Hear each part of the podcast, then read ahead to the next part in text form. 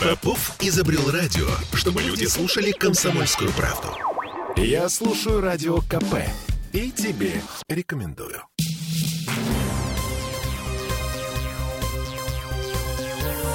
Темы дня. Итак, закон о комплексном развитии территорий отложен до 2024 года. Законодательное собрание Петербурга, которое прошлым летом проголосовало за реновацию, сегодня проголосовало за перенос реновации. И параллельно прозвучали любопытные мысли, которые наглядно характеризуют мнение чиновников Смольного.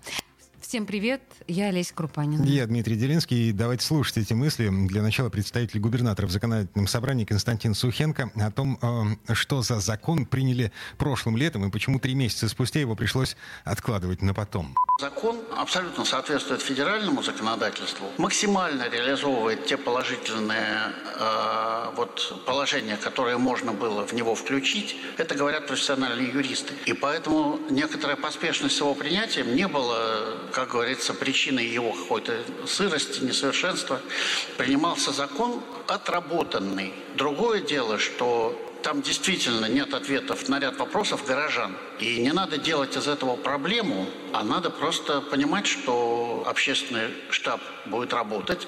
Людей услышали. Их услышали не только те, кто сегодня вносят альтернативный там закон или вот эти вот поправки. Людей услышали не только в Яблоке. И это важно. И, собственно говоря, от нашей с вами работы зависят те решения, которые в итоге будут приняты. И это уже вопрос скорее к тем, кто сегодня в этом зале. Готовы ли мы эту работу сделать так, чтобы эти все проблемы решить? А эти проблемы, к сожалению, они объективно сложны. Это объективно сложнейшая ситуация. Она сложнейшая для нашего города не потому, что плохой закон. Поверьте, так оно и есть. Константин Сухенко, официальный представитель губернатора в законодательном собрании Петербурга. В общем, старая песня. Мы выполнили требования федерального законодательства, но федеральное законодательство оказалось настолько несовершенно, что жители Хрущевок не получили никаких гарантий. Поэтому мы берем паузу, и следующие 14 месяцев будем править и федеральный жилищный, и федеральный градостроительный кодекс, и местное законодательство.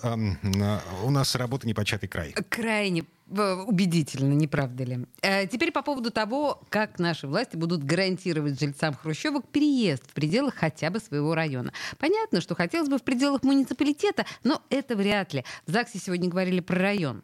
И еще одна гарантия – предоставление равноценного или равнозначного жилья. Кстати, юридически между этими понятиями есть разница, они чуть позже. А пока еще одно заявление Константина Сухенко. На мой взгляд, вот на мой взгляд, у нас действительно есть объективные сложности с предоставлением равноценных или, я бы даже сказал, скорее равнозначных помещений, потому что люди хотят не равноценных, а равнозначных жилищных условий. То есть они хотят как минимум получить такое же жилье, там 60 метров, там три комнаты. Вот и человек вполне естественно, да, он хочет такую же квартиру получить. Поэтому это очень сложный вопрос на самом деле по существу, потому что либо бюджет должен компенсировать, да, какую-то вот эту разницу в цене, доводя до равнозначности, а возлагать эти нагрузки на инвестора, это тоже, да, такая, в общем, тяжелая ноша. Поэтому этот вопрос не так прост, как это кажется, когда его озвучивают горожане. Почему возлагать эту нагрузку на инвестора, это тяжелая ноша? Инвестор зарабатывает на этом проекте абсурд. А в реновацию 1.0 вписались две компании. Одна из них не выжила, вторая а, едва-едва теплится, э, исходя из как раз вот этой самой причины, потому что это, блин, невыгодно. Тогда пусть выписываются вообще и закрывают лавочку. О чем речь? Зашибись. А хрущевки саморазрушатся через сколько или через сто? А, мы будем жить саморазрушающимися хрущевками. Короче, равноценно это то, что стоит в деньгах столько же, сколько и снесенные по программе реновации. То есть мы берем условную хрущевку, и вот с учетом износа, Угу. Сколько за нее был бы готов заплатить потенциальный покупатель, вот столько это, за нее э, это, вот это и есть равноценное. А равнозначное это такое же либо по количеству комнат, либо по количеству квадратных метров. вот берем там, допустим, двухкомнатную хрущевку, которая по площади сколько? 40 метров, да? Ну, примерно, да. Вот. А две комнаты в современном жилье это не 40 метров. Это 60 метров. Mm, да, согласна. Понятно? Да. Ладно. И еще одна мысль. Да, вы слышали, представитель губернатора в ЗАГСе говорит, что э, равнозначное жилье это сложно, потому что повлечет дополнительные расходы для бюджета города и для инвесторов проекта. Вот. Э, да, и еще одна мысль. Я все равно не смирюсь с этим. Константин Сухенко в ответ на прямой вопрос одного из депутатов, может ли он подтвердить, что к 2024 году власти решат проблему с гарантиями жильцам Хрущева. Когда мы предоставляем равноценное или равнозначное жилье горожанам в процессе реновации, то это существенно удорожает проект, если мы в том же районе, в том же квартале все это пытаемся создать, потому что тогда нам здесь надо построить, да, это инвестиционный цикл увеличивает, э, что всегда не очень комфортно для инвестора, значит, проценты, кредит будут все это расти. Ну, вот, и это создает, так сказать, э, целый ряд сложностей, но поэтому я бы не говорил о том, что вот э, при любом ходе событий этот вопрос будет решен положительно и в полном объеме. Я понимаю, что максимум того, что нам позволяет текущая экономическая ситуация, да, мы, конечно, постараемся извлечь. Для этого и принимаем сегодня вот это решение. Ну, а дальше будет видно. Я не взялся бы, например, сегодня с этой трибуны говорить о том, что я уверен, что это решение будет легко принять.